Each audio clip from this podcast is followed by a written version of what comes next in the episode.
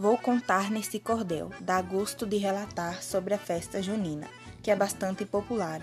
Na Europa ela surgiu, de lá veio para o Brasil, para aqui se consagrar. No Nordeste brasileiro virou mesmo tradição, sempre cada vez mais forte, ganhou nova versão. E de uma festa pagã foi transformada em cristã, em louvor a São João. Conforme relata a Bíblia e segundo a tradição, este uso da fogueira tem a sua explicação. Isabel promete avisar prima ao ver fumaça no ar. Foi o nascimento de João. Antes era conhecida como festa joanina, mas passou a ser chamada também de festa junina. Sendo assim ampliada, ficou logo consagrada na cultura nordestina. Assim, junho se transformou no mês todo festeiro, também com Santo Antônio, o santo casamenteiro, com São Pedro a complementar. Esse santo popular, que do céu é o chaveiro, do Nordeste se espalhou e ganhou todo o Brasil. Em todo o Brasil, em todo canto se vê, como ninguém nunca viu. Está no sul e no sudeste, no norte e centro-oeste, sem perder o seu perfil. Essa festa está marcada pela grande animação. Tem fogueira e milho assado, tem foguete e tem balão, quadrilha para todo lado, e shot, baião e chachado, relembrando Gonzagão. Tem muita coisa gostosa para todo mundo comer. São pratos deliciosos que se tem a oferecer. Canjica, aluar, paçoca, bolo de milho e tapioca.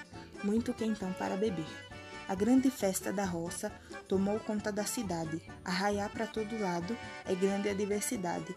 Tem casamento caipira, que no humor se inspira com toda a criatividade. Eu não gosto de você, não quero mais te ver. Por favor, não me ligue mais. Eu amo tanto você. Sorrio ao te ver. Não me esqueça de amar.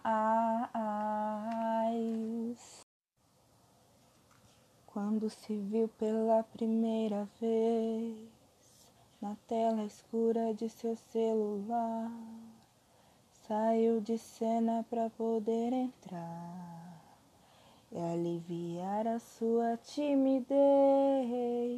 Vestiu um ego que não satisfez, dramatizou o viu da rotina, como fosse dádiva divina.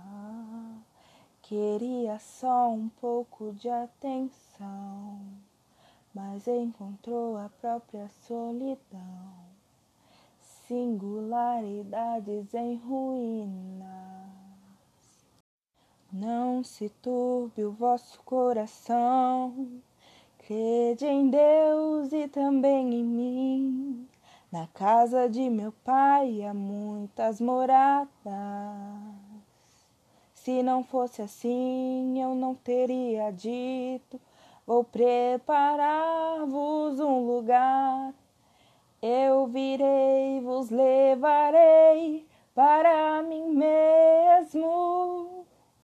E esse amor perfeito me fez entender que, diferente das histórias de TV, na minha história, Cristo é o mocinho e na vida real, o maior vilão sou eu ganhar o mundo e perder a mim, estar no caminho e não chegar ao fim.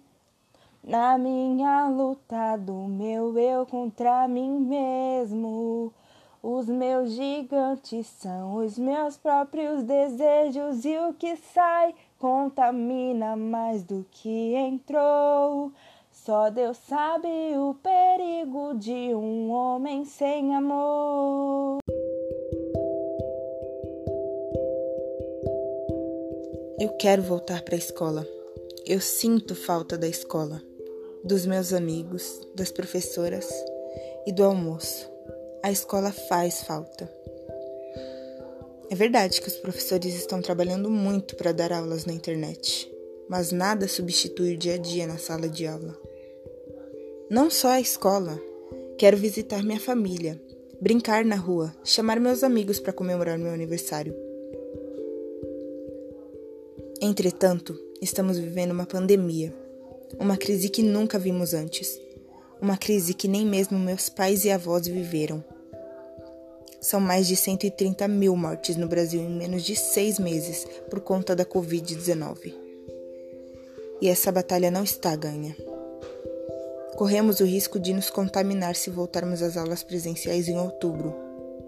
E se nos contaminarmos, provavelmente contaminaremos nossos pais e avós muitos deles obesos, diabéticos, com problemas cardíacos e respiratórios. Quando a pandemia acabar, voltaremos à escola para celebrar a vida. Voltar agora é fazer da escola um grande velório, e não permitiremos que ninguém coloque em risco a vida de nossa família.